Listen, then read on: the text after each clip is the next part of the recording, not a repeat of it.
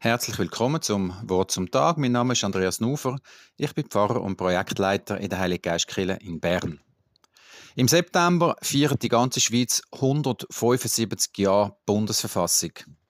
Nach kurzen, aber sehr intensiven Gesprächen und verschiedenen Abstimmungen ist am 12. September 1848 Bundesverfassung, die erste Bundesverfassung von der Schweiz und von ganz Europa verabschiedet worden. Sie hat uns bis heute Frieden geschenkt und einen Rechtsstaat. 1847 hat sich die Tagsatzung in der Heiligen Geistkirche in Bern versammelt. Bern ist turnusgemäß Vorort gsi. Diesen heißen Zeiten nach dem Staatenbund, nach dem Erfolg der Liberalen, wo den Adel haben stürzen, wo den Föderalismus nicht mehr haben sondern gekämpft haben für das Recht von jedem Einzelnen, sind in ganz Europa wilde Zeiten gsi. Rund um die Schweiz, in Deutschland, in Österreich, in Italien, in Frankreich haben die Liberalen an Macht gewonnen, an Einfluss und Monarchien rundum sind mit sich selber beschäftigt gewesen. In der Schweiz ist das ähnlich gewesen. Bereits haben die Innerschweizer, eher katholisch-konservativ, einen Sonderbund gegründet. Sie haben sich wehren gegen die aufstrebenden Liberalen, vor allem aus Zürich und Bern. An der Tagsatzung in der Heiligen Geistkirche haben die Berner zuerst einmal Burgunderteppich aufgehängt, um zu zeigen, Passet dann auf, mit wem dass er euch da einlöhnt. Wir haben am Napoleon den wunderschönen Teppich abgeluchset. Wir sind mächtig. Er hat eine flammende Rede gehalten für den Liberalismus, für eine stärkere Zusammenarbeit und einen Zusammenschluss von den Kantonen, von den Staaten zu einem Bundesstaat. Das hat der Sonderbundskrieg ausgelöst.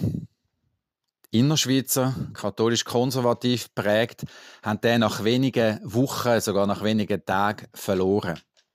Dann ist aber etwas Wichtiges passiert. Der Kommandant von Bern, der Uli Ochsenbein, hat seinen Truppen verboten, sich zu rächen oder zu plündern.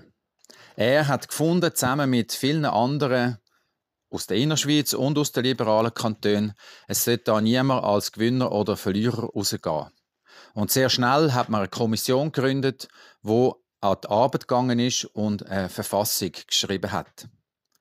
Es ist wie ein bisschen Ironie von der Geschichte, dass aufgrund der Interventionen der Innerschweizer die Verfassung am Schluss durchgekommen ist.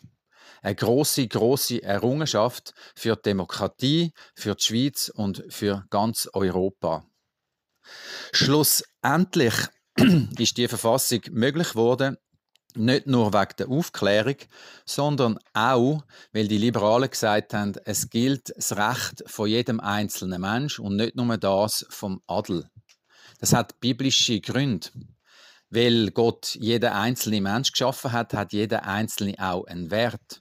Drum muss man den Einzelnen von der Willkür vom Staat oder von der Mächtigen schützen. Jede und jeder hat Recht. Es hat bei der Aufklärung noch nicht ganz geklappt. Dort haben vor allem Männer dürfen sich beteiligen an der Demokratie. Aber relativ schnell im 19. Jahrhundert ist das weitergegangen. Und schon bevor das 19. Jahrhundert fertig war, haben wir in der Schweiz eine direkte Demokratie gehabt. Und Bern ist Bundesstadt geworden. Im gleichen Geist. Man hat gesagt, wir sind nicht Hauptstadt, wir sind Bundesstadt. Wir wollen die Niederlassungsfreiheit der Menschen in allen Kantonen, in allen Staaten. Jeder darf wohnen, wo er will, jeder darf schaffen, wo er will und Zölle sind abgeschafft worden. Die große Freiheit und der Rechtsstaat, wo jeder Einzelne schützt, der gilt es weiterhin zu schützen und weiterzuentwickeln. Darum werden wir am 12. September jetzt nicht nur 1848 feiern, wir haben Bundesrat, Regierungsrat und Stadtpräsident in der Kille. Wir schauen aber dann auch ganz schnell führen und fragen, wie müssen wir unsere Demokratie heute weiterentwickeln. Vielleicht denken Sie mit. Einen schönen Tag.